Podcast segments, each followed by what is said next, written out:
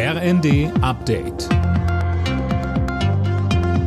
Stündlich neu. Auf den Punkt informiert. Ich bin Dirk Jostes. Guten Morgen. In Großbritannien endet eine Ära. Queen Elizabeth II. ist im Alter von 96 Jahren gestorben. Mehr von Tom Husse. Keine britische Königin, kein König saß so lange auf dem Thron wie sie. Erst vor einigen Monaten hatte die Queen ihr 70-jähriges Thronjubiläum gefeiert. Zuletzt hatte sich ihr Gesundheitszustand aber deutlich verschlechtert. Aus dem Palast hieß es am Nachmittag, die Ärzte der Queen sind in Sorge. Neuer König ist Prinz Charles, der älteste Sohn von Elizabeth. Er und die anderen Kinder der Königin waren gestern nach Schottland gereist, um an der Seite ihrer Mutter zu sein. Weltweit hat es Beileidsbekundungen nach dem Tod von Queen Elizabeth gegeben.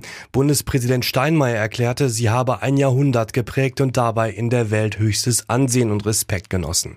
Kanzler Scholz würdigte die Queen als Vorbild und Inspiration für Millionen. Die CDU hat auf ihrem heute in Hannover beginnenden zweitägigen Parteitag einiges vor. 484 Anträge stehen auf der Tagesordnung. Welche Themen stehen da an, Christiane Hampe? Das geht von einer Reform des öffentlich-rechtlichen Rundfunks etwa über das Thema Migration oder aber das Genderverbot in Amtsstuben. Umstrittenster Punkt ist sicher die schrittweise Einführung einer Frauenquote. Parteichef Merz ist da kein Fan von, trägt es aber mit. Die Energiekrise und das neueste Entlastungspaket der Bundesregierung werden natürlich auch Thema auf dem Parteitag sein.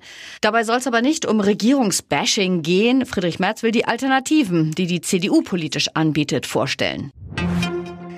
In der Europa League hat der SC Freiburg mit 2 zu 1 gegen Karabakh Akdam gewonnen. Union Berlin unterlag Royal Union Saint-Gilloise mit 0 zu 1. Und in der Europa Conference League hat der 1. FC Köln unentschieden gespielt. 1 zu 1 endete die Partie gegen Nizza. Vor dem Spiel gab es schwere Ausschreitungen. Alle Nachrichten auf rnd.de